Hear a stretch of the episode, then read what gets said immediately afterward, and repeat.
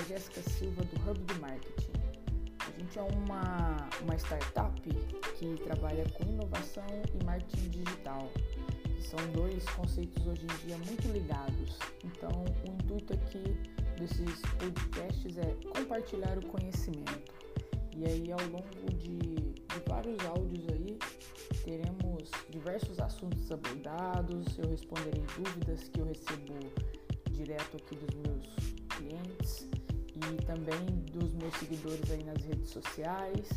Eu acho que o intuito é essa troca e compartilhamento de conhecimento. Hoje eu quero começar falando um assunto que a maioria das pessoas sentem grande dificuldade, que é definir um funil de venda de forma estratégica e que funcione, né? É, eu sempre, nos últimos tempos aí eu tenho acompanhado é, diversas consultorias que eu tenho dado e corrigido o item do funil de vendas, né?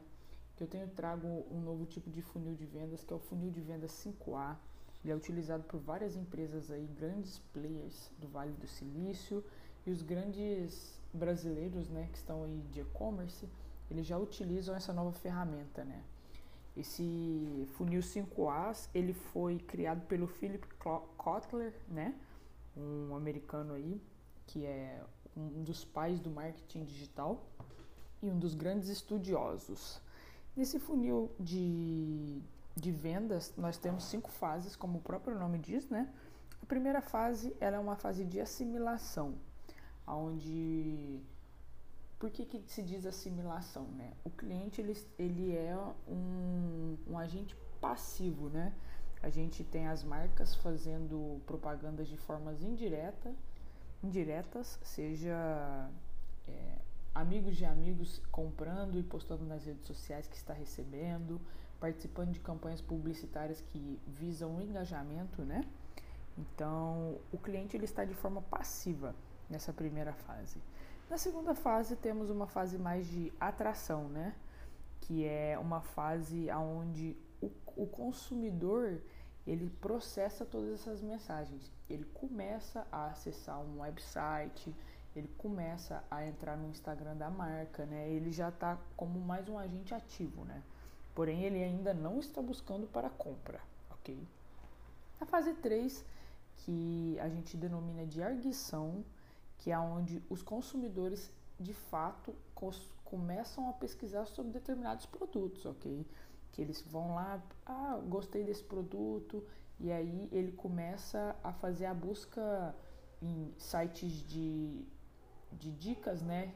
Sites de recomendação, ele começa a ver as opiniões é, no meio é, de amigos dele, também em redes sociais, ele entra para ver comentários e tudo mais. É uma fase que ele vai na busca ativa.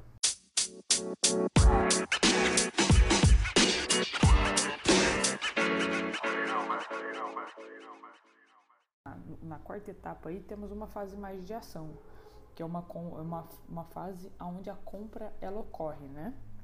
Nessa, nessa fase o cliente ele é exposto a um anúncio, uma call to action, né?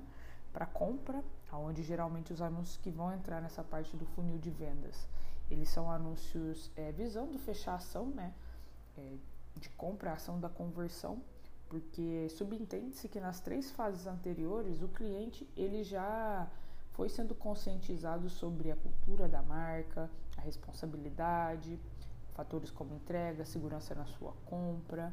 Então, nesse fator da ação, ele já pode receber anúncios, né, de busca por venda direta. Então, esse seria a quarta fase. A quinta fase, que é o que é o grande diferencial aí, né, das empresas, antigamente, vou falar um pouquinho como que funcionava antigamente. A, antigamente a gente tinha depois da compra tinha uma a busca pela fidelização, né? A busca pela fidelização e a recompra, que seria o cliente fazer compras novamente, né? Do, dos produtos. Só que hoje em dia essa nova fase ela é denominada apologia, que é um fator de comunidade. Jéssica, como que isso funciona? Esse fator de comunidade ele funciona do seguinte modo: não necessariamente o cliente precisa fazer uma outra compra na sua loja, mas ele pode ir até as suas redes sociais, dar feedbacks, falar sobre a experiência de compra dele e isso vai causar um efeito positivo na comunidade. Que isso ao longo do tempo, ao longo prazo, né, se torna um ponto positivo para a empresa. Esse é um dos grandes insights, né, dessa atual geração de marketing, né, que é você ter esse efeito da comunidade. Então, a apologia é justamente isso, você deixar a sua opinião.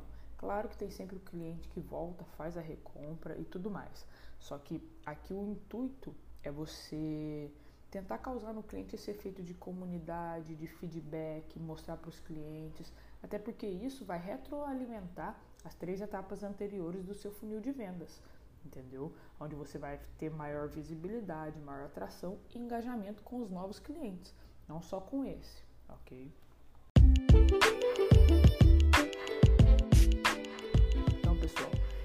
Falei um pouquinho hoje bem, bem rápido aqui, né, desse funil de venda 5As. Espero que vocês tenham gostado. É, deixem nos comentários do podcast é, dúvidas, dicas que vocês queiram sobre esse assunto, tá bom? Qualquer coisa, me sigam no Instagram, é ok?